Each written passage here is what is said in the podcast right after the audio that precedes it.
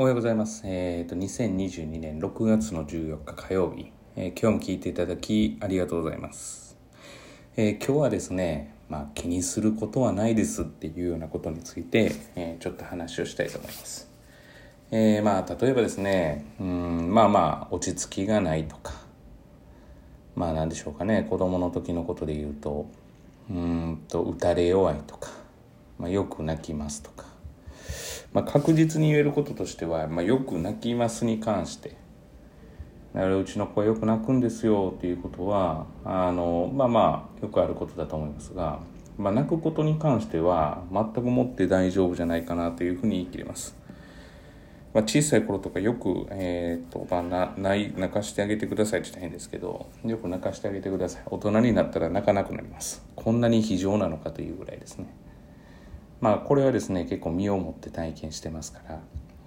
でまあ涙っていうのはさまざまないい作用がありますから。まあそのあたりはですね多めに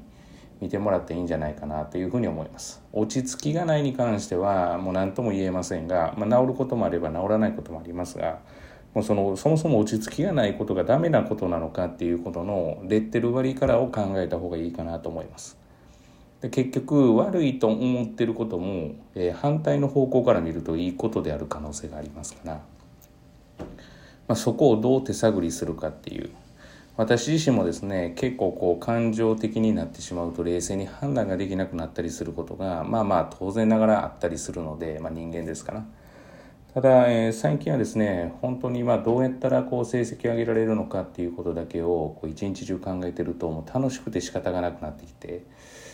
そうするとですね今現在やる気がないというふうに言ってる、まあ、やる気がないというか、まあ、どういうふうに伸ばしたらいいか分かわからないというか、まあ、分かってるんだけれどもやりたくないといった、えー子どもたちをどういうふうにこう押し上げていくのかということを、まあ、終始考えています。でそんな中ですねうん、だからまあいろんな特徴があって、まあ、この子って全然勉強しないよねとかっていうような側面で見るとあれなんですけれども、まあ、この勉強しないっていうことも反対側から見ると、まあ、何かしら自分の中で抱えていることがあってその抱えていることがあるから、まあ、前に進めないということもあると思うんですね。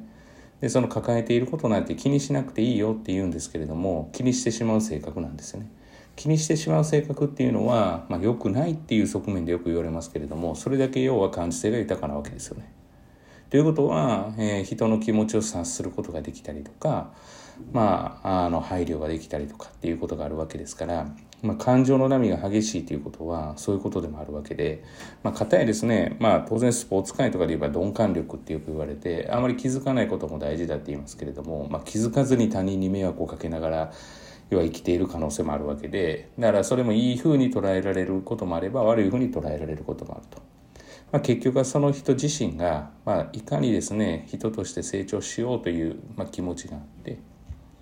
まあ、やっぱりそのいいところがたくさんあるんだって周りから見てもらえるような、まあ、人物にするっていうことは、まあ、大事じゃないのかなっていうふうには思っていますただ、まあ、うちは塾ですから、